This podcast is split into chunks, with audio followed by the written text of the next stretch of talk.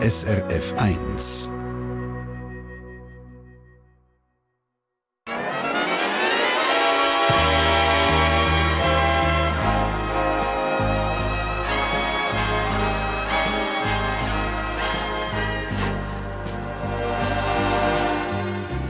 Persönlich.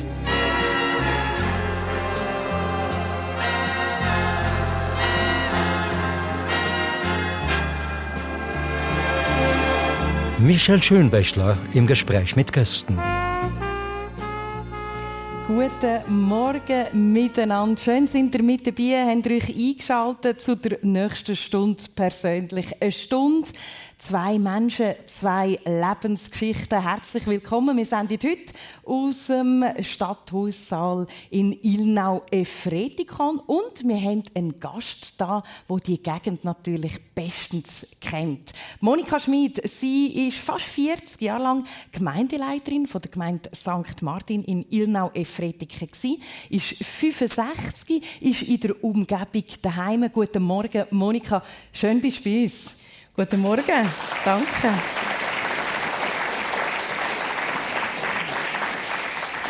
Monika, ich habe gesagt, du bist 65, du hast mehr als die Hälfte von deinem Leben in dieser Umgebung verbracht.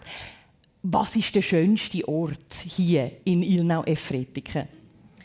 Also der schönste Ort ist unsere Kille, St. Martin. Und ein anderer Ort, der gehört zwar schon zur Gemeinde Lindau, aber eben noch zu der Pfarrei St. Martin. Das ist, wenn man gegen Winterberg kommt, hat es ein paar Bäume und wenn es schön Wetter ist, hat man das ganze Alpenpanorama vor sich.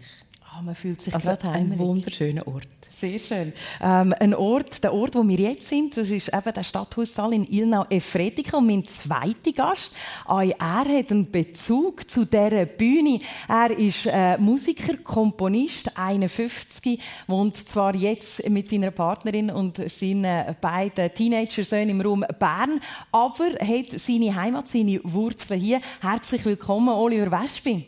Guten Morgen.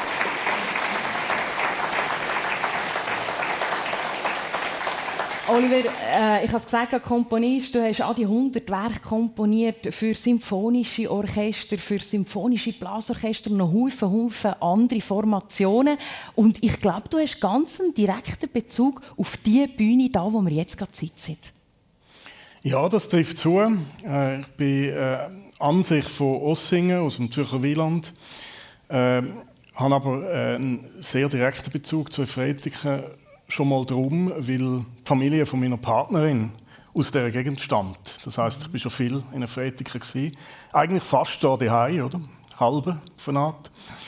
Und auf dieser Bühne da äh, habe ich auch schon Aufführungen erlebt äh, von, von, Musik von mir und habe auch schon Konzerte äh, gelost, teilweise als, als Experte bei Wettbewerben. Mhm, eben, also Musiker, Komponist, Wettbewerb, all das sind Geschichten, die dich begleiten. Ähm, wir haben vorher gerade hören, was der schönste Ort ist hier. Und zwar ist das Kille St. Martin, hast du uns gesagt, Monika. Du hast äh, viel Zeit dort innen verbracht. Äh, der letzte, ich sage jetzt mal, offizielle Auftritt in der Kille von, äh, von Ilna Fretiken hast du am 28. August von diesem Jahr gehabt. Ein Mess, äh, ich glaube, Kille ist voll. Gewesen. Alle wollten noch einmal vorbeikommen und die letzte Messe mit dir feiern, bevor du in die Pension gegangen bist. Was ist das für eine, was, was nimmst du mit von dort? Was ist so die schönste Geschichte? Also es ist einfach eine ganz wunderschöne Erfahrung Wirklich eine Kille, die aus allen Nöten geplatzt ist. Mhm ganz viele Ministrantinnen und Ministranten, die sind mir immer am Herz gelegen, die jungen Leute, die mitgestaltet im Gottesdienst, viele ehemalige, die dabei sind. Also es, ist, es hat mich sehr, sehr berührt. Es ist ein tief spiritueller Gottesdienst gewesen. Mhm, die Spiritualität, die du dein ganze Leben gelebt hast. Und ich, ich schlage vor, wir gehen jetzt wirklich ganz zurück an die Anfänge. Vielleicht von dir, Monika, du bist äh, aufgewachsen mit zwei Geschwistern. Äh, erzähl mal schnell, was, was bist du für ein Kind gewesen? Ein scheuches. Ein ich war ganz furchtbar ein scheuches Kind. Wenn ich auf Besuch war bei bei bei einer Freundin oder so, dann habe ich nicht getraut zu fragen, darf ich aufs WC? Dann habe ich immer gesagt, ich muss jetzt heim. Weil ich, hab, ich bin wirklich mega schüch gewesen. Mhm. Aber auch viel für aussen, gell? Ja, und äh, auf der anderen Seite, das war meine andere Seite, für aussen. Ich hatte nur Buben als Kollegen im Quartier und so. Und ich bin auf Bäumen geklettert, wir haben in den Baugruben geglättet und ähm, ja, also mehr ein bisschen ähm, die männliche oder die Bubenseite habe ich sehr gelebt, äh, als ich ein Kind war in der Primarschule. Du hast mir erzählt, äh, es gibt die Episoden, wo, wo das vielleicht auch ein bisschen beschreibt, äh, wo glaub, deine Mutter mal mit einem Rock ist und gesagt hat, das, das wäre doch jetzt noch etwas zum Nein, nein, umgekehrt. Umgekehrt? Umgekehrt. Ich habe nur Röckli, an, ich habe nur Röckli angelegt. Und meine Mutter hat gefunden, wenn ich so viel verrissen sehe und auf den Bäumen, dann hat sie mir ein paar Jeans heimgebracht. Ich sehe die noch vor mir. So, so ein bisschen beige, beige-braune Jeans hat sie mir angelegt und so. Und ich habe gesagt, Nein, die lege ich ganz sicher nicht an. also das heißt mit der Röckli auf, den Bäumen umgeklettert. Einerseits schüch, andererseits hast du nachher in deinem Leben doch auch, äh, sehr klar können, können deine Meinung vertreten und gesagt, was du findest und was du denkst. Also wir müssen dann schon noch ein bisschen schauen, wie sich das entwickelt hat. Wenn wir aber noch ein bisschen in dieser Kindheit bleiben, Oliver, ähm, du hast dich schon immer mit Musik beschäftigt. Musik ist etwas ganz, ganz Wichtiges gewesen. Du bist auch ein Mensch, der sehr reflektiert ist. Ich, ich habe das Gefühl, du bist sicher als, als Kind, als Jugendlicher einer mit ganz viel Energie gewesen. Wo, wo ist die her? Wie hast du die einsetzen? ähm, das habe ich nie so überlegt. Energie äh, auf eine Art. Ich glaube, äh, Fantasie hat, hat, eine wichtige Rolle gespielt als, als Kind. Ich bin äh, im Gegensatz äh, zu dir äh, Einzelkind gewesen. und dann ist man zwangsläufig, äh, denkt man viel, spiel, spielt man äh, allein und, und Fantasie ist ein wichtig, wichtiger Punkt gewesen. Ähm, meine Eltern haben eine große Wertschätzung für Kultur. Sie sind nicht selber irgendwie Berufsmusiker gewesen, das nicht, aber äh, ähm, es hat immer Musikinstrumente gehabt, äh, Klavier, Geige, Akkordeon. Und ähm, ich glaube, Musik hat bei mir äh, angefangen, indem, dass ich ähm, teilweise Geschichten selber erfunden habe, so kleine Hörspiele. Mhm. Und noch auf Kassettenrekorder aufgenommen, für die, die noch wissen, dass, was das ist. Da hat man selber können aufnehmen und zu diesen Hörspielen dann wie eine Musik gespielt, mit der alten Ukulele damals. Also oder so eine auch, kleine Gitarre? Genau, kleine Gitarre und, ähm, und teilweise von Platten aufgenommen. Mhm. Das ist, äh, wenn ich mich zurückerinnere, ein bisschen der Anfang von, von, von, von der Musik bei mir. Und dann ist es ja recht sackig vorwärts gegangen. Ich mag mich erinnern, dass du irgendwo mal gesagt hast, mit 14 hast du die erste Symphonie geschrieben. Ah, natürlich. Ich bin da gerade ambitioniert eingestiegen. Wer hat die Symphonie schon gespielt? Äh, sie ist noch nicht aufgeführt worden. Ich bin noch, ich bin noch in Verhandlungen.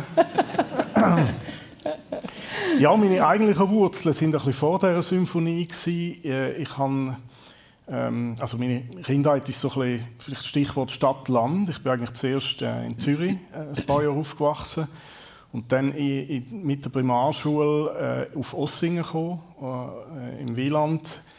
Und äh, wir haben, also ich bin dort sehr schnell, habe mich sehr willkommen, willkommen gefühlt. Das ist immer schwierig, New Kid mhm. on the Block, mhm. Neuankömmling, aber ich habe mich dort sehr schnell willkommen gefühlt und wir haben recht bald eine Schulband gegründet, wo wir dann äh, alle Pop-Covers von der Zeit damals gespielt haben und Blues und, und Folk und so Sachen. Und äh, ich habe dann ähm, auch kleinere Songs geschrieben für die Band.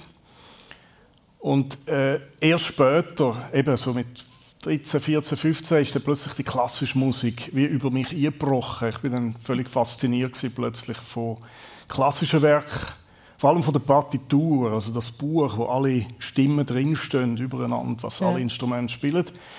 Und äh, dann habe ich gedacht, jetzt mache ich gerade weiter und schreibe, jetzt, jetzt mache ich eine Symphonie. Ja. Jetzt nimmt es mich schon wunder, man könnte dich ja eigentlich im musikalischen Umfeld von, als Komponist von, von klassischen Werken, jetzt erzählst du mir, dass du in einer Band gespielt hast und dann frage ich mich, was für ein Instrument hat denn der Oliver Wespe in dieser Band gespielt?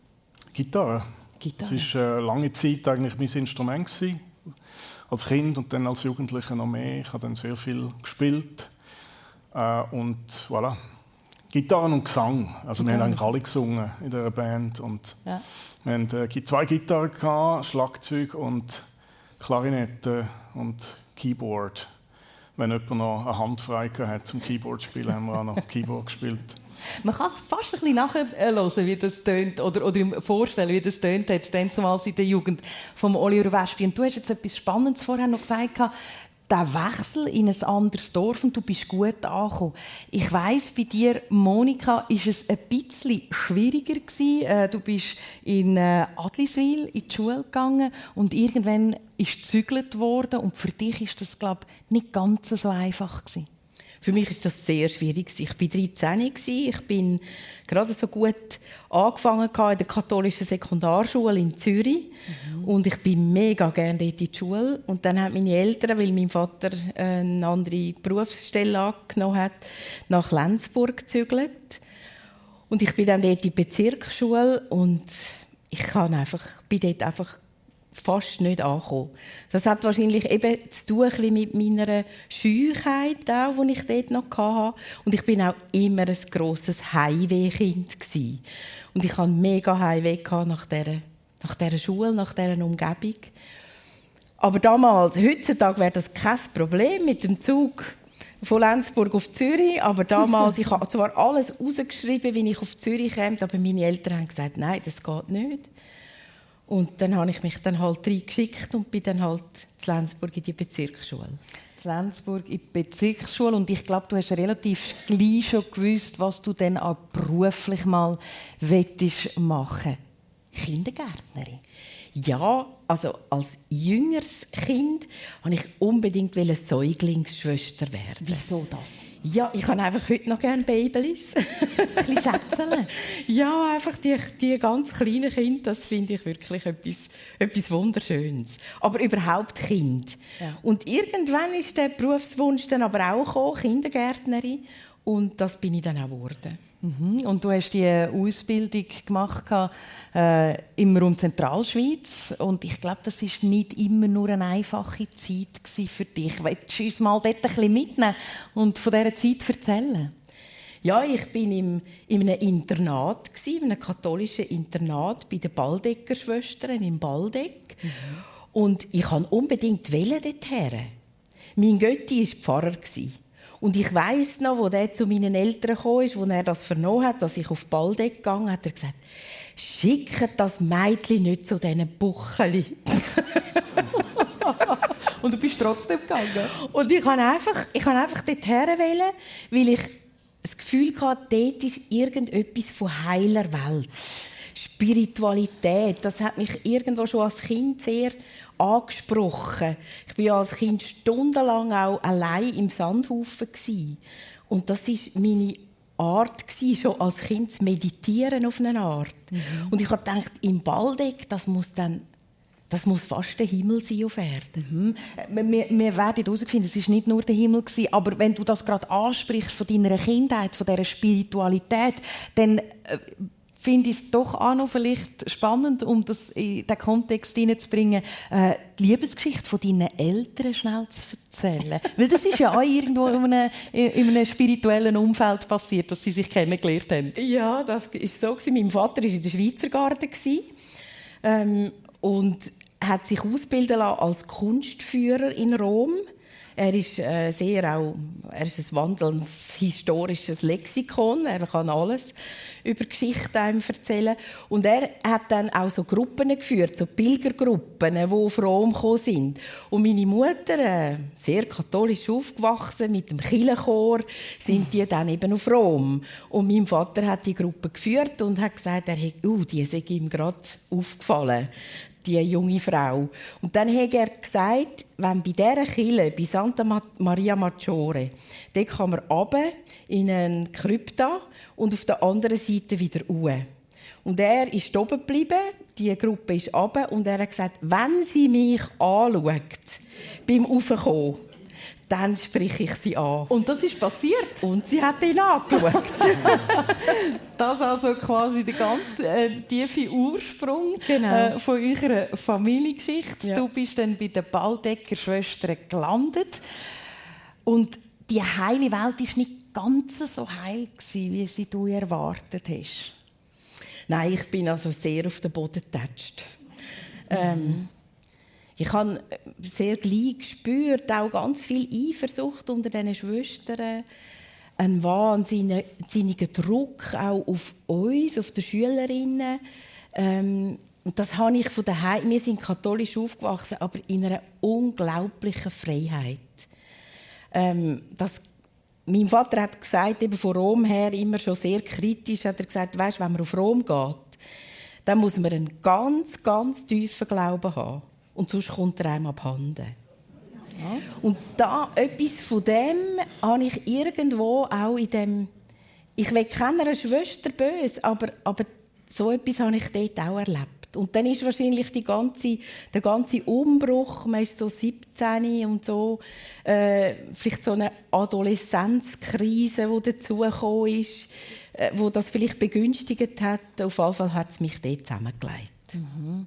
Vielleicht so ein bisschen Stichwort Weltschmerz, eben schwierige Zeit in diesen Jahren, wenn man so ein bisschen auf dem, auf, im Übergang von Jugendlich zu Erwachsen ist, Oliver Wesp, ich glaube, das hast du auch ein bisschen erlebt, die Phase. Ja, durchaus. Also, wenn man jetzt anknüpft eben an die Kinder, Kindheit, äh, dann die Jugendzeit, ähm, habe ich dann an der Kantonsschule in Winterthur verbracht. Das war äh, eine reiche Zeit. Gewesen. Spannend, viel Eindrücke und sehr intensiv Musik gemacht, vor allem als Gitarrist, und aber zunehmend eben komponiert. Und was dann richtig Berufswahl gegangen ist, mhm. äh, ist das nicht ganz einfach gewesen. Es ist äh, eigentlich, ich habe mich ein bisschen orientierungslos gefühlt. Einerseits äh, wäre es auf der Hand gelegen, dass ich dann Gitarrist werde, dass ich Gitarre studiere. Ich habe aber Zweifel gehabt. Ich habe ähm, mir dann doch nicht können vorstellen, mit dem Instrument das Leben zu verbringen. Ich habe das Instrument geliebt, aber das ist nochmal eine andere Grössenordnung. Und äh, ich bin dann mal zu einem Konservatoriumsdirektor äh, mich informieren. Ich habe eigentlich vor allem komponieren, wirklich als Komponist. Und, und Komponist ist neutral, er hat eigentlich alle Instrumente gern auf eine Art. Und äh, ich bin dann ein bisschen ernüchtert Die Message, die ich mitgenommen habe, ist, äh, okay, du studierst jetzt Gitarre, du machst die Diplom, du machst, entwickelst dich dann zum Lehramt, vielleicht machst du Schulmusik, verschiedene Arbeiten halt. Und wenn du dann noch ein bisschen Zeit hast in der Freizeit, dann darfst du noch komponieren. Mhm. Und dabei war das deine Leidenschaft? Gewesen? Genau, das wäre im Zentrum gewesen. Äh, und, und das ist sicher ein vernünftiger Rat von ihm. Aber mich hat das eher destabilisiert oder ernüchtert und ich habe dann äh, gerade mal einen völlig anderen Berufsweg gewählt. Ich habe gedacht, ähm, okay, man braucht jetzt etwas Bürgerliches, einen bürgerlichen Beruf. Und was gibt es Bürgerliches als Rechtswissenschaften? Genau, das, äh, da weiß man, was man hat. Ganz da, genau. Oder? Ähm, andere bürgerliche Berufe wären die technischen Berufe und ich bin gänzlich unbegabt für Technisches und vor allem nicht gut im Rechnen. Aber du hast noch Wirtschaft ein bisschen studiert, oder? Richtig, dann ist eben dann der Winter noch dunkler geworden, weil ich han, ähm, äh, bin auf Zürich zuerst Wirtschaft studieren, Ökonomie. Äh, erstes Semester ähm, Hörsaal 30, 700 Erstsemestrige, ab der 10. Reihe hört man den Professor nicht mehr mal reden. Zuhinterst, zuhinterst haben sie noch gejasst. Äh, und vor allem, ich habe das Fachgebiet überhaupt nicht können. Ich bin, bin überhaupt nicht reingekommen. Das heißt, ich habe das Studium dann abgebrochen, mhm. äh, im ersten Semester schon. Und habe dann nochmal einen Versuch eben gewagt mit äh, Rechtswissenschaften und habe dann eine andere Leidenschaft versucht zu verbinden, nämlich ähm, die Liebe zu Literatur, zu Lyrik, zu Sprache und bin dann Jus studieren in, in die Westschweiz und zwar auf Neuenburg. Das ist die damals kleinste Universität von Europa. Und das ist dann äh, wesentlich besser gegangen. Äh, ich bin dann reingekommen und ich vermute, der Grund ist auch, weil die Juristen Zusammenhänge oder Interessenkonstellationen mit der Hilfe der Sprache ausdrücken und nicht mit der Hilfe von Zahlen. Und das ist dann mir viel besser gelegen. Allerdings ist nach ein, anderthalb Jahren ist dann das Bedürfnis nach Musik eigentlich massiv zurückgekommen. Also die Grundprobleme sind dann noch nicht gelöst gewesen, aber das Jus-Studium habe ich abgeschlossen. Ja, und zwar sehr erfolgreich. Wir kommen darauf zurück. Ich gehe noch einmal zu den Baldecker-Schwestern, damit zu der Monika, zu dieser Zeit, schwierige Zeit für dich dann. Äh, du bist in eine Krise hineingekommen. Was, was hätte es gebraucht, damit das nicht passiert wäre, dass die Krise nicht so groß geworden wäre? Das kann ich nicht sagen. Ähm, vielleicht wäre ich auch in eine Krise hineingekommen, wenn ich nicht im Balde gewesen wäre. Äh, es hat mir dort einfach so wie den Boden unter den Füßen weggezogen, dass das Leben eben nicht der Himmel ist. Also ja, ich habe mich ja so gesehen irgendwo nach einem so einem einfach tief spirituellen Raum und habe dort so das erste Mal gemerkt, nein, das Leben ist das nicht. Ähm, ja, da muss man sich behaupten, da muss man ähm, irgendwo herstehen, auch für sich selber. Ähm, das habe ich dann müssen lernen. Mhm. Ja. Es hat eine kleine Pause gegeben, du bist dann aber nachher noch einmal zurückgegangen und ich glaube, das ist auch ganz eine wichtige Erfahrung, um zu merken, doch ich kann das. Genau, ich habe dann also ausgesetzt mit der Schule, weil mich die Schwestern auch nicht mehr wollen, weil sie haben so psychisch und so, dass mit dem kann die Kirche heute noch nicht umgehen, mit solchen Sachen. Und ich hatte das Glück, gehabt, dass ich dort wirklich zu einer, in eine Psychotherapie gekommen bin. Und heute im Nachhinein muss ich sagen, habe dürfen gehen, mhm. Ähm, zu einer Psychiaterin, die einfach einmalig war. Und ich, ich bin so gewesen, eben, bin ich sehr schüch. Ich habe nicht getraut zu reden, nicht einmal dort. Und dann hat sie mich mal so wie ein bisschen herausgefordert und gesagt, du, wenn du einfach nichts sagst, dann bringt das da gar nichts. Und dann äh, wird das nicht besser. Und das ist mir so, aber ich habe gespürt, die, die, die, die, die weiss, wie ich ticke, oder sie hat mich, ja. Und dann ist das wirklich, das ist für mich so eine Lebensschule gewesen, die Psychotherapie, mhm. wo ich nachher gesagt habe im Studium, äh, ich bin noch Studentensprecherin an der Theologischen Fakultät in Luzern. Jeder, der in die Seelsorge geht, müsste mindestens ein halbes Jahr in so einer Lebensschule. Und ich bin ganz sicher, all das Missbrauchszeug wäre nicht in dem Maß, wenn die Leute, die in der Kirche arbeiten, gerade Priester, ähm, aber auch wir Laienseelsorgerinnen und Seelsorger, dass man sich einfach kennt, auch die Abgründe von mhm. sich selber kennt. Mhm. Und das hat mir sehr viel geholfen. Und dort habe ich irgendwo auch den, den Dreh gefunden, können herstehen für das. Und dann habe ich gesagt, ich will meine Ausbildung fertig machen im Waldeck. Und die Schwester so, ui, ui, ui, ui, ui, ui. Jetzt kommt sie wieder. Jetzt kommt sie wieder. Und dann habe ich gesagt, ja gut, dann mache ich es halt zu Luzern. Und dann habe ich aber gemerkt, dass die Rektorin von Baldeck mit der zu Luzern ist halt ein bisschen katholischer Krüngel da, äh, alles schon gewusst hat. Dann habe ich gefunden, ja nein, da bin ich da auch kein am Unbeschreibungsblatt. Ich zeige denen, ich bin stark. Und ich habe ja in dieser Zeit ein Sozialpraktikum gemacht. Ich habe in einer Familie ausgeholfen wo die Mutter von zwei kleinen Kindern durch eine Hirnblutung weggestorben ist. Ich habe ich hab gewusst, ich kann das. Ich bin, ich bin stark genug. Mhm. Und das wollte ich dann dort zeigen. Mhm, das hast du gemacht. Du bist Kindergärtnerin geworden und dann bist in eine ganz, ganz kleine Gemeinde gegangen und hast dort deine erste Klasse übernommen. Und ich glaube, dort ist auch so ein bisschen der Start, ich sage jetzt mal, zu deiner äh, nachfolgenden kirchlichen Karriere gewesen äh, unter der Woche, man geht mit dem Kind in die Kirche. Genau. In einem katholischen Dorf, damals hat das einfach dazugehört, mindestens einmal in der Woche Schulmesse. Und da hat es natürlich dazugehört, dass ich auch mit den Kindergärtlern gehen musste. Und äh, die erste Schulmesse war für mich gerade schon die erste Katastrophe. Gewesen. Der Pfarrer ist vor die Kirche rausgekommen, hat gesagt, alle Kinder müssen die Schuhe abziehen. Es war Herbst, gewesen, weil die Kirche gerade frisch renoviert war. Und es hat einen neuen Sandsteinboden in dieser Barock, wunderschönes Barockkirche drin gehabt. Und da könnten ja Kinder Dreck hineinbringen. Und dann habe ich das über mich ergehen. Und nach dem Gottesdienst, und er ist auch im Gottesdienst mit diesen Kindern umgegangen, da habe ich Bauchlötze gestaunt. Ein Kind hat so ein bisschen Zähne nach vorne gehabt. Da hat er gesagt, Nüssli, Heiri, bist ruhig. Und ich habe gemeint, ich, ich, ich höre nicht recht. Und nach dem Gottesdienst bin ich zu dem Pfarrer und habe gesagt, so nicht. Ich komme mit meinen Kindern nicht mehr. Ich mache mit diesen Kindern in dieser Zeit im Kindergarten etwas Spirituelles. Da haben sie mehr davon, weder in diesem Gottesdienst. Er war zugleich auch noch Schulpflegepräsident. Uh, das ist mutig. Ja, das ist glaube ich, so mein, mein erster wirklich sehr mutiger Auftritt gewesen, weil ich gefunden ja. habe, nein, mir sind einfach Kind wichtiger gewesen. Mhm. Und dann hat er Lust, ich habe gedacht, ja, jetzt ist es passiert. Damals hat es Überfluss von Lehrpersonen, würde man sich ja heute nicht mehr vorstellen Und ich hatte meine Stelle sehr schnell. Und dachte ja, jetzt hast du sie gerade verspielt.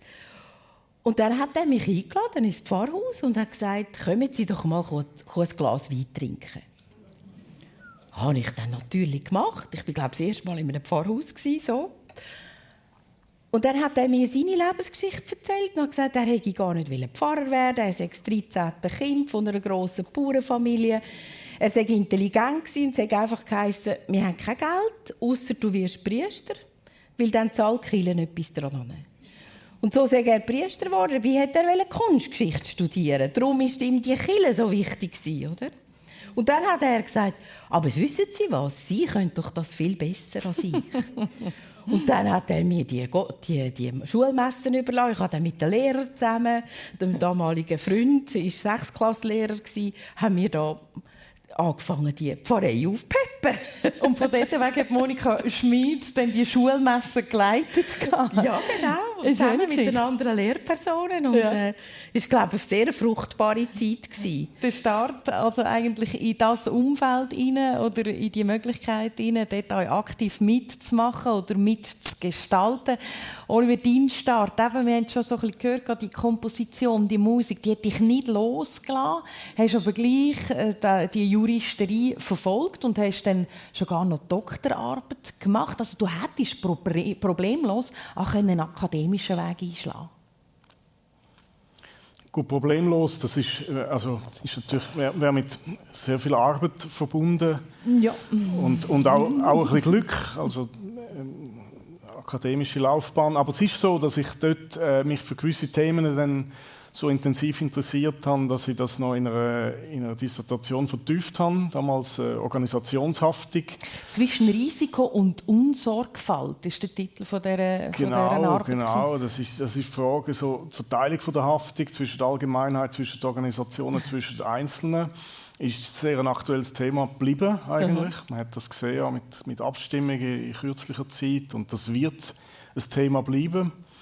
Aber ich habe gemerkt, ähm, wenn ich die Richtung gehe, wenn ich äh, eine akademische Laufbahn versuche aufzubauen, dann wird kein Platz mehr für Musik bleiben. Das ist ein, ein schwieriges Dilemma gewesen, weil sowohl eine akademische Arbeit, wenn man sie gut macht, hat keine Grenzen. Es gibt keine Feierabend eigentlich in der Forschung. Mhm. Und es gibt in der Musik auch keine Feierabend mhm. beim, beim, Komponieren. Und ich habe gespürt, beides hat nicht Platz. Oder macht einen sehr krank. Und ich habe, ähm, ich habe mich dann entschieden. Bei mir allerdings ist am Anfang meistens Entscheid sind sehr zögerlich und erst im Nachhinein, wenn ich zurückschaue, merke ich, ups, das ist ein Entscheid äh, und mit der Zeit akzeptiert man sich so, wie man ist. Also, ich glaube, man kann auf sehr unterschiedliche Arten entscheiden. Äh, aber eine Zeit lang ist das, ist das sehr nebeneinander gelaufen. Ja. Es war also eine große Spannung. Gewesen. Äh, ich hatte dann auch bereits gewisse Angebote für äh, Vorlesungen können an der Uni zu halten für, für Professoren als Sabbatical-Ersatz. Aber für, für das gleiche Jahr äh, habe ich dann äh, ein Stipendium zugesprochen bekommen von der Landes- und Gier-Stiftung. Das ist die tolle Institution, wo vielen Kulturschaffenden jedes Jahr äh, die Möglichkeit gibt, im Ausland zu leben, zu arbeiten, zu studieren. Das ist so ein bisschen, ähm, etwas, was man eigentlich nicht ablehnt. Mhm. Und ich bin dann auf London mhm. mit dem Stipendium, habe dort auch noch in der Royal Academy äh, einen Studienaufenthalt gemacht und, und, sehr viel geschafft und sehr viele Eindrücke gehabt. Und letztlich im Rückblick ist das dann die Weichenstellung gewesen für sich dieser Musik zu widmen. Äh, ja. Nochmal, der Titel von deiner äh, Doktorarbeit war «Zwischen Risiko und Unsorgfalt». Wie viel hat das mit Musik zu tun, zwischen Risiko und Unsorgfalt? Ja, es kommt auf, auf die Aufführung an. ähm, ja, also, sag mal, ich, wie ist es denn für dich, weißt, glaub, eine Aufführung zu hören ja. von einem Werk, das du geschrieben hast? Ist ja schon noch faszinierend. Das ist immer faszinierend. Natürlich, ganz am Anfang von der, von der Karriere ist das äh, noch faszinierender, weil man es wirklich mhm. jeweils erst mal hört. Eigentlich hat ja äh, wahrscheinlich der, Aus der entscheidende Impuls, dann wirklich weiter zu komponieren, ist tatsächlich eine Aufführung in einem Kirchenkonzert. Wir haben bei uns in Ossingen sehr einen engagierten äh, Chorleiter und Organist gehabt, äh, wo dann äh, äh Präludium von mir tatsächlich zwei Präludien für Orgel gespielt hat und die Präludien zu hören, plötzlich aufgeführt, was man sich so ausdenkt hat, die im Kämmerli, das ist ein, ein Weltenmoment gewesen. Das ist dann etwas, wo man süchtig wird danach, mhm. was man immer wieder möchte erleben. Und äh, erstes Präludium hat er ganz gespielt, das zweite in E-Dur hat er den letzten Teil nicht ganz gut gefunden, hat ihn weggelassen, aber hat gerade das Präludium von Johann Sebastian Bach gerade angehängt. Und ich habe dann viel, viel Komplimente bekommen, vor allem... Von Wespe zu Bach nahtlos, ja, ist nicht schlecht. Vor allem für das Präludium in Edu. Ähm, aber das ist ein, ein, ein unglaublicher Impuls. Ja. Und äh, es hat immer wieder so einzelne Aufführungen gegeben über die Jahre, wo, wo ja. mich jeweils wieder unglaublich motiviert haben ja. auf, auf Jahre raus. Und äh, darum ist das immer wieder toll. Ich glaube, beides ist eine Gratwanderung. Komponieren ist eine Gratwanderung, weil man ähm, das äh, Gleichgewicht muss finden zwischen innen und außen. Mhm. Ich kann es ich ja wie nicht bei der inneren Vision, sondern ich muss einen Weg finden, eine Form finden, dass Interpreten, Interpretinnen das können aufführen können mhm. und dann irgendeine Sprache finden, dass das Publikum das versteht. Was auch sehr wichtig ist, ja. Und, und Spielen, das Interpretieren ist eben so eine Gratwanderung. Aha. Ganz anders. Das Komponieren, da hat man viel Zeit. Und das Interpretieren ist Realtime. Eigentlich ja. muss man sogar immer vorausdenken, was ja. man dirigiert oder spielt. Jetzt, jetzt, reden wir immer von Musik. Wir haben einen, einen, einen Komponist da in der Sendung persönlich auf SRF 1, den Oliver Wespi. Ich glaube, wir sind schon alle ein bisschen gespannt, wie denn das überhaupt tönt. Und ich schlage vor, wir nehmen das Ohr voll von so einem Werk. Und zwar ein Werk, das du geschrieben hast. Im Jahr 2016 ist das aufgeführt worden. Out of Earth heißt es und wir hören eine Version gespielt vom symphonischen Blasorchester Aulos unter der Leitung von José Pascual Villaplana.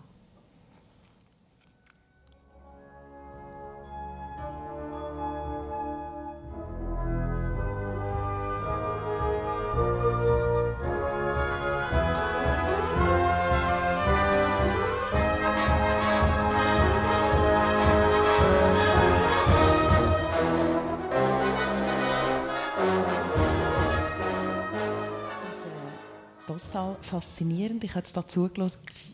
Monika, du hast die Augen zugemacht. Was hast du gehört? Wunderschöne Musik. Wunderschöne Musik. Was haben wir gehört, Oliver? Was wir hier gehört haben, ist ein, ist ein Übergang. Äh, das Stück hat eigentlich im Hintergrund die Metamorphose von Ovid, was ja eigentlich eine, eine, antike Version ist von der Schöpfungsgeschichte, wenn man so will, wie sich äh, der Zustand der Welt verwandelt aus einem goldigen zum silbrigen, zum äh, eisernen, bronzen und eisernen Zeitalter hin. Und äh, bei Ovid ist das ja immer als, äh, so ein als Abstieg ähm, formuliert. Es wird sozusagen immer schlimmer. Und ich persönlich habe das Gefühl, ich bin eher optimistisch. Äh, bei allen Herausforderungen glaube ich, es gibt immer, äh, es muss Wege geben, zum Weiterkommen. Und das ist eigentlich, da geht man in den letzten Teil vom Stück, wo die Musik eigentlich ruhiger wird, aber einen Weg sucht, sich ähm, trotzdem sozusagen am Leben zu bleiben und zu manifestieren. Und es ist auch der Übergang, wo man merkt, so ein von einer flächigen Musik geht in eine sehr rhythmisch mhm. betonte Musik. Das mhm. ist äh, äh, eine Suche, wo ich seit Jahren auf verschiedenen Ebenen, mit verschiedenen Besetzungen immer wieder dran am Arbeiten bin. Wie man von einer ähm, klassischen Ästhetik äh, auch kann, äh, populärmusikalische Ästhetik verbinden. Insofern versuche ich mit solchen Stück wie meine Wurzeln auch ein bisschen zusammenzubringen. Also von der Schulband genau. über Killenorgel bis zu, bis zu der zeitgenössischen Avantgarde-Musik oder der klassischen symphonischen Musik. Und, äh, voilà. ja. ich meine, wir haben jetzt nur ganz einen kurzen Ausschnitt gehört. Das ganze Werk hat 40 Minuten. Ich weiß eigentlich, wird man am liebsten das Ganze hören, vor allem wenn man es geschrieben hat, auch wenn ich dir zuschaue, Monika. Und ich frage mich jetzt, Oliver, wie, wie, komponiert man eigentlich? Also ich stelle mir ja das wahnsinnig faszinierend vor. Man hat Töne, man hat, man hat Melodien, man hat Erinnerungen, man hat äh, Konstrukt und dann bringt man das zusammen. Das muss, das muss eine faszinierende und, und sehr spektakuläre Arbeit sein. Ja, da muss ich enttäuschen. Also wenn man einem Komponist zuschaut, ich kann allerdings nur für mich reden, wie gesagt, okay. äh, ist das wahrscheinlich sehr langweilig von außen. Also ähm, Sicher nicht allzu früh aufstehen am Morgen. es äh, braucht eine gewisse Entspannung. Sobald ich zielgerichtet und gespannt im Taggang läuft nicht viel kompositorisch, sondern ich brauche so eine gewisse Entspannung und muss so langsam in den Tag schwingen. Und mhm. dann äh, kann es sein, dass sich, wenn es gut läuft, dass sich die Idee wie verdichtet. Und dann gibt es allerdings für einen Moment wie ein bisschen Rausch. Also dann, wenn, wenn, wenn Ideen kommen, dann ist es sehr spannend, äußerst spannend. Aber jetzt gerade für so eine große Form zu schreiben, über 30, 40 Minuten, was, was, was viel Musik ist, konzertante Musik, äh, das geht natürlich über viele Monate, teilweise äh, über ein, zwei Jahre hinweg. Und ich glaube, das Wichtigste, die, die zwei wichtigsten Arbeitsmittel sind Geduld und der Papierkorb. Würde ich, kommt mir jetzt gerade spontan in den Sinn. Papierkorb ist sehr wichtig, weil man eigentlich sehr viel Material entwickelt Mhm. Ich mache viel Skizzen, auch noch viel wirklich von Hand mit Bleistift. Ich gehe erst in späterer Phase in den Computer. Äh, und aus dem vielen Material gilt es dann vor allem auch, Material wegzulassen. Und das ist etwas, was der Erfahrung hilft. Mhm. Also ich mache gelegentlich Workshops auch mit, mit jüngeren Komponisten, wo ich merke und erinnere mich an mich selber, dass man eigentlich dann alles zeigen was man kann schreiben und das mhm. auch noch drin und dieselbe Idee auch und plötzlich hat man äh, zu viele Ideen für ein Stück. Das kann es auch geben. Und äh, insofern muss man manchmal auch gutes Material wegtun, dass besseres Loslassen. Material drin bleibt. Die Schriftsteller sagen «kill your darlings». Ja, ja. Hörst du dann, Entschuldigung. Ja, bitte, Monika, du darfst immer eine Frage stellen. Also wenn du dann dran gehst, hörst du dann die Musik schon in dir und bringst sie dann aufs Blatt? Oder tust du die von den Tönen, die du schreibst, dann, oder wie, wie ich finde das so etwas faszinierend. Ja, ja, ich meine, haben, sicher viele Leute haben, haben den Mozart-Film im Kopf aus den 80er Jahren, wo er da am Billard spielen schon die Symphonie komponiert und dann die Heine noch muss aufschreiben. Erstens ist das eine völlig andere Reiseflughöhe und zweitens, mhm. bei mir ist es eher noch ein, ein schrittweises Reingehen. Zuerst ist, ist ein Stück oft nur so eine Wolke eine Cloud, um das mhm. modern zu sagen. Und, äh, und dann äh, geht man schrittweise eigentlich äh, für sie, dass das immer konkreter wird. Aber es ist schon so, dass das natürlich im Kopf äh, entsteht. Also mhm. ich scha schaffe nicht vom Instrument aus, ich schaffe mhm. auch nicht vom Klavier aus. Mhm. Das gibt Komponisten, die das so eher auf dem Weg vom Klavier oder vom Instrument her schaffen. Ich habe jetzt auch gerade das Jahr ein Projekt mit der Basel Sinfonietta, mit dem Elektronikkünstler Janif Oron. Der kommt dann extrem aus den elektronischen Klängen raus. Ähm, sehr aus dem, aus dem Taktilen sogar, aus dem äh, Anlangen vom Instrument. Äh, und bei mir ist es äh, eher so, dass es wirklich sich wie ein inneres Bild, ein Relief bildet, das dann immer mehr meine, es ist eigentlich mein Job, das abzuziehen und konkret zu machen. Meine beiden Gäste sind im intensiven Austausch. Oliver Wespi, Komponist, und, und Monika Schmidt, Seelsorgerin. Monika, ich meine, die Zeit trennt uns ja schon fast ein bisschen davon. Und wir sind eigentlich erst bei deinem Studium Religionspädagogik. Und ich möchte dort aber gleich noch ganz eine konkrete Geschichte rausholen. Du bist in Luzern daheim und hast dort auch Berührungspunkte natürlich mit dem kirchlichen Umfeld gehabt, wo ich, ich sage jetzt mal, doch sehr interessant war. Was hast du dort erlebt? Also mein Studium hat mich sehr ähm, mhm. äh, fasziniert. Ich habe zuerst Religionspädagogik mhm. studiert und dann theologische Fächer weitergenommen, also Theologie. Und habe daneben schon gearbeitet auch. Mhm. Also ich habe im Wesmeli oben gewohnt, ähm, bin dort im Gottesdienst. Das war ein junger Pater. Gewesen und das hat mich fasziniert, wie der, was er für eine Spiritualität ausgestrahlt hat. Ich habe dann mal gewartet, habe ihm ein Kompliment gemacht. Und das ist die beste Freund geworden. Der ist jetzt auch 37 Jahre auf Efretiken gekommen, immer einmal im Monat für Gottesdienst. Ist auch am Abschiedsgottesdienst dabei gewesen. Der Pater Josef Regli aus dem Kapuzinerkloster Wesmeli. Und dort habe ich das erste Mal dann die unglaubliche Doppelbötigkeit von unserer Kirche erlebt. Und zwar war er wirklich ein guter Freund, einfach ein guter Freund heute noch. Und dann hat man sich so, wie man das macht, das Junge, er war auch noch jung da, ich auch, äh, 28, 26. Äh, Küsschen, Küsschen, wenn man sich verabschiedet hat oder gesehen hat. Und dann muss es wahrscheinlich so zwei, drei ganz konservative katholische Frauen oder Männer hatte, wo im Hat Pfarrer schwierig gefunden. Die haben das schwierig gefunden. Die haben das im Pfarrer vom Hof, die Hofkirche, die Stadtkirche von Luzern gemeldet. Ja, da sehe ich etwas ganz Schlimmes im Gang. Auf jeden Fall habe ich eine Einladung bekommen zum Gespräch zu dem Pfarrer. Und ich, in meiner Naivität habe ich gedacht, vielleicht hat er von meiner Arbeit gehört und will mich anstellen, oder so? nein, nein hat man da um den Brei herum geredet und so. Und dann hat Pater Josef erwähnt. Und, und, äh, und dann hat er gesagt, wissen Sie, Sie können mit dem Pater alles machen. Man darf es einfach nicht wissen. Und ich bin wirklich, kann Ihnen sagen, mit 26 einfach, ich bin so naiv gewesen. Obwohl ich schon einen Freund hatte, wir haben uns dann getrennt, als ich angefangen habe zu studieren, aus anderen Gründen. Und ähm, dann hatte ich keine Ahnung, was der meint. Und habe ihn natürlich dann gefragt, ja, was meinen Sie denn mit alles? Und ich sehe jetzt noch, der ist feuerrot geworden, hat eine Glatze gehabt, die Glatze hat geleuchtet. Es ist und dann hat er angefangen mm, und äh, und oh und was und so. Und dann plötzlich habe ich gemerkt, was der meint. Und dann habe ich so geistesgegenwärtig gesagt, wenn Sie so von sättigen Zeug reden, warum ist dann der Pater Josef nicht da? Ja, ich finde, das ist eine berechtigte Frage. Immer die Frauen, oder? Die Frauen sind die, die verführen und machen und tun. Ich kann den Pater Josef überhaupt nicht aus dem Kloster holen.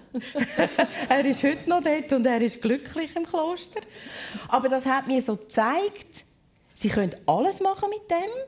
Aber dann das nicht. Aber man darf es nach genau. außen nicht wissen.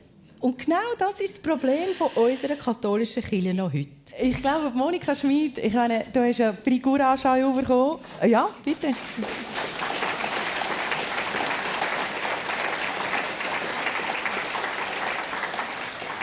Courage für deine, äh, für deine Arbeit, für, für deine Meinung, wo du, wo du auch klar äußern ähm, es ist ja die Arbeit, die du auch hier in Ilnau in Fretiken gemacht hast, hat ja viel mit Menschen zu tun. Menschen begleiten, auch in schwierigen Phasen.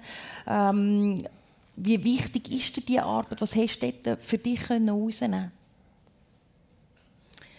Mit Menschen arbeiten ist, oder mit Menschen zusammen sein in dem Beruf, den ich habe, wirklich von, vom Säugling, von meiner Säuglingsschwester Traum, also mhm. bei den Taufen, bei der Begleitung von jungen Familien bis zum Abschied nehmen, im Sterben.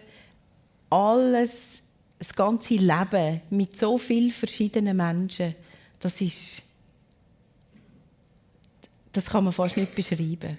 Mhm. Weil der Mensch und Menschen können etwas mitgeben, wo sie treibt, wo sie nährt oder sie öffnen. Und da ist Musik für mich etwas ganz Wichtiges gewesen, der Gottesdienst, dass Menschen können offen werden, dass die Liebe kann fließen durch durch jeden Mensch durch.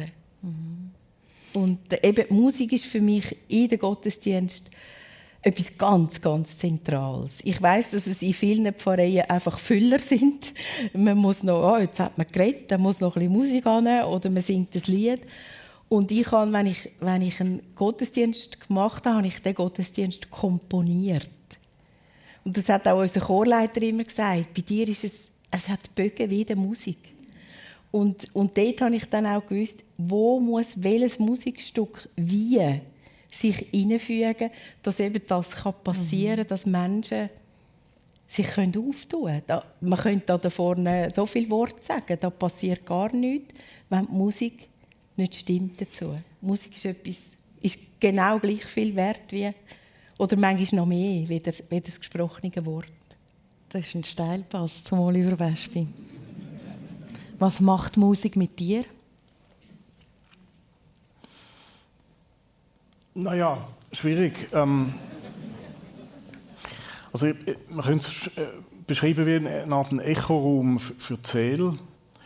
Äh, ich finde äußerst spannend eigentlich der Prozess, dass man eben eigentlich allein schafft als Komponist. Es kann eine sehr einsame Arbeit sein, dass aber das Ziel nachher Gemeinschaft ist. Also es ist mhm. jedenfalls mein mein Ziel auch in der Musik und wenn ich Musik erlebe und, und, und möchte äh, hören, dass sie ähm, für die Interpreten kann Sinn machen und für das Publikum kann Sinn machen.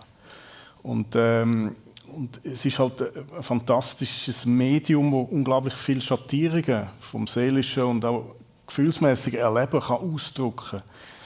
Also es ist eine unglaubliche Bandbreite, die man mit der Musik kann, äh, kann abdecken.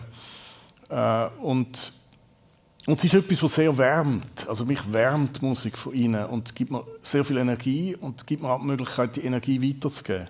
Und du hast gefragt nach den Aufführungen, Interpretationen. Das ist natürlich dann das, das äh, faszinierendste Gefühl, wenn die Energie nachher durch die Interpreten ins Publikum projiziert wird, von der Bühne projiziert wird. Das ist äh, nach wie vor total faszinierend. Und ich bin da äh, ich habe nach wie vor sehr gern ganz altmodische Konzerte. Also Leute sind auf der Bühne, reale, lebendige Menschen spielen und äh, sehr viele Menschen hören zu, sind still. Das wird ja manchmal kritisiert. Man muss für das Konzert ein bisschen steif und man muss still sitzen. Ich glaube, es geht halt nicht anders. Sobald zu viel Geräusche in der Welt sind, äh, ist die Musik dann verloren. Also es braucht äh, so, so der Raum und auch das Rituelle, dass man hingeht und in, in einen Saal zusammen äh, sitzt und wartet und dann fängt es an. Das, das ist, glaube ich, sehr wichtig, auch in der Zeit von der heutigen Dauerverfügbarkeit äh, von Medien. Und ich bin da der erste Sünder, weil mein Hobby ist dann eigentlich Konsum. Mhm. Weil wenn man viel schreibt, dann möchte man als Hobby vielleicht nicht auch noch mal kreieren, sondern ich, ich schaue sehr viel Film und Serien und so. Und merke aber ja. den Unterschied, wenn man ins Konzert geht, ist das viel ein intensiveres Erleben. Mhm. Vielleicht äh, ganz kurz, vielleicht hast du äh, ein Beispiel, wo, wo, du sagst, dort bin ich an einem Konzert gewesen, wo ich gemerkt habe, boah, das haben wir jetzt total mitgenommen. Ähm, Ganz verschiedene. Natürlich jetzt gerade das, was wir gehört haben, der kleine Ausschnitt, ja. äh, ist, ist, ist ein fantastisches Erlebnis gewesen, aber ähm, vielleicht einerseits mit ganz wenig Zuschauern. Äh, mhm. Aufführung von einer Sonate für Bratsche und Klavier, die ich geschrieben habe für einen Kollegen äh, aus der Londoner Zeit, der ein portugiesischer Giger ist, äh, Pedro, Pedro Meirelles. Äh, in, in Bern im Le Cap, kleines, kleines Konzertsäle, 15 bis 20 Leute, unglaublich intensiv. Hat noch Lacrimae von Briten gespielt, wo, wo, plötzlich so eine Verbundenheit entsteht und man mhm. weiß gar nicht warum. Man schreibt ja Musik, weil man nicht reden will. Heute, muss ich jetzt ein bisschen viel reden, oder? Das klar. ja, wir sind gleich äh, durch übrigens. äh, und, und, und dann auf der anderen Seite äh, halt immer wieder, gerade im bläserischen Bereich, äh, tolle Erlebnisse auf, auf mhm. grossen Bühnen. Wir haben mhm. immer jedes Jahr ein europäisches Festival. Aber ich glaube, das Highlight der letzten Jahr war sicher letztes Jahr gewesen, ein, ein Projekt, das ich lange daran geschafft habe, ein Konzert für Drumset und Orchester mit äh, Jojo Meyer und Basel Sinfonietta mhm. unter dem Baldur Brönnimann. Weil bei diesem Projekt haben wir probiert, das Geschriebene mit dem Improvisatorischen zusammenzubringen. Mhm. Und das ist äußerst spannend. Ich habe unglaublich viel gelernt vom Orchester und vom Solist. Mhm man hat Lust, gerade reinzulassen und zuzulassen. Und ich hätte Lust, noch, noch, viel länger mit euch zu reden. Aber wir neigen uns langsam am Ende entgegen. Und ich äh, erlaube mir noch eine ganz konkrete Frage zu stellen, äh, wo man kurz noch schnell äh, gerne abholen was ihr dazu zu erzählen habt. Monika Schmid, ich habe gesagt, du bist pensioniert jetzt. Äh, du hast eine Idee, was du als nächstes machst. Eine kleine Reise gibt es, geht es? Also es sind alles Ideen, die ich jetzt mhm. habe, aber eine ist sehr konkret. Ich will wirklich mit dem Velo von Basel auf Amsterdam. Sehr schön. Genau. Kann man sich gut vorstellen. Oliver, und vielleicht bei dir ganz kurz, wenn es möglich ist, welches Stück willst du noch komponieren? Die, die schwierigste Frage zum Schluss. Das nächste. Wir freuen uns sehr auf das nächste Stück und ich habe mich sehr gefreut, dass wir reinhören ins Leben von zwei spannenden Menschen in unserer Sendung persönlich auf SRF 1 Seelsorgerin Monika Schmid und der Komponist Oliver Wespi. Schön sind ihr da gewesen. Ja, und schön habt ihr mitgeschaut, mitgelost bei unserer Sendung. Ich freue mich, wenn wir Sie das nächste Mal begrüßen mit spannenden Gästen und wünsche Ihnen einen schönen Sonntag. Bis bald. Ade miteinander.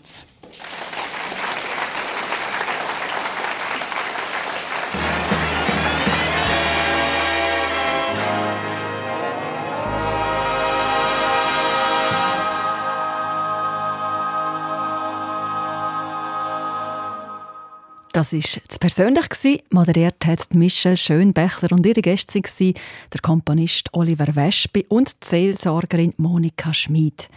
Stattgefunden hat es persönlich heute zu Efretika im Stadthaussaal, wo Svenja Bormann und Lars Dölle für eine reibungslose Technik gesorgt haben. Und das persönlich, das wird heute nochmal gezeigt. Heute Abend am 10 Uhr hier im Radio auf SRF 1 oder schon am Nachmittag am 4 Uhr und dann im Fernsehen auf SRF 1 oder am Morgen Abend am 11 Uhr im Fernsehen auf SRF 1. Und wir laden Sie herzlich ein, um es persönlich einmal von Nähem erleben. Nächstes Mal ist die Sendung im Aargau, nämlich im Aarau im Kultur- und Kongresshaus. Und dann empfängt der Christian Zeugin zwei Gäste. Zum einen die Anja Bandi, sie ist Leiterin der Friedhof Basel, und zum anderen der Chocolatier Fabian Riemann. Und eben, Sie sitzen im Publikum, wenn Sie wollen. Reservieren Sie sich doch den nächsten Sonntag am Morgen am 10 Uhr und dann gehen Sie direkt, ohne Anmelden, auf Aarau ins Kultur- und Kongresshaus. Das wäre doch einmal so ein schöner Sonntagsausflug, oder? Eine Sendung von SRF1. Mehr Informationen und Podcasts auf srf1.ch.